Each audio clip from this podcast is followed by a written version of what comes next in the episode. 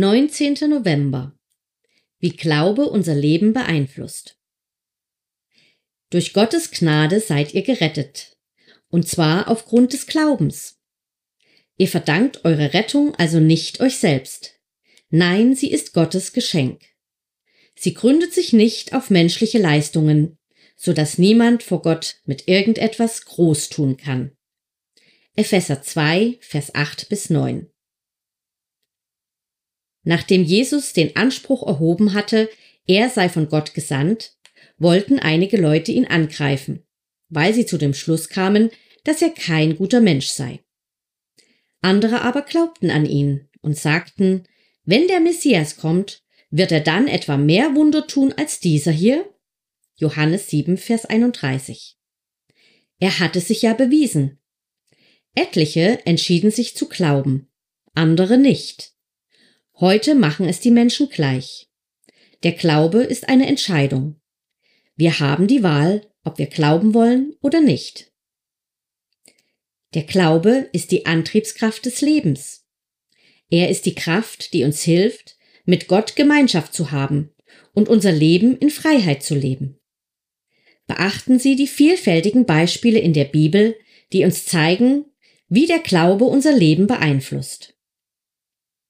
Wir sind durch den Glauben gerettet. Wir leben im Glauben und nicht im Schauen. Treue ist eine Voraussetzung für unseren Dienst.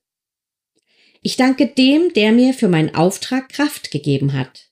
Jesus Christus, unserem Herrn.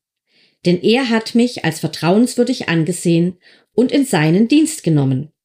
1. Timotheus 1, Vers 12. Paulus fügt später hinzu, Gib die Botschaft, die du von mir gehört hast und deren Wahrheit dir von vielen Zeugen bestätigt wurde, an vertrauenswürdige und zuverlässige Menschen weiter, die ebenfalls fähig sind, andere zu lehren. 2. Timotheus 2, Vers 2. Diese Treue beinhaltet mehr als Zuverlässigkeit. Denn auch Menschen, die nicht Christen sind, können zuverlässig einen Auftrag erfüllen. Die zusätzliche Komponente eines treuen Menschen besteht darin, dass er die Wahrheit kennt und man auf ihn zählen kann. Die Qualität einer Beziehung ist durch Glauben und Vertrauen gekennzeichnet. Viele Menschen behaupten, sie seien zuverlässig, aber wo findet man einen Menschen, der wirklich treu ist?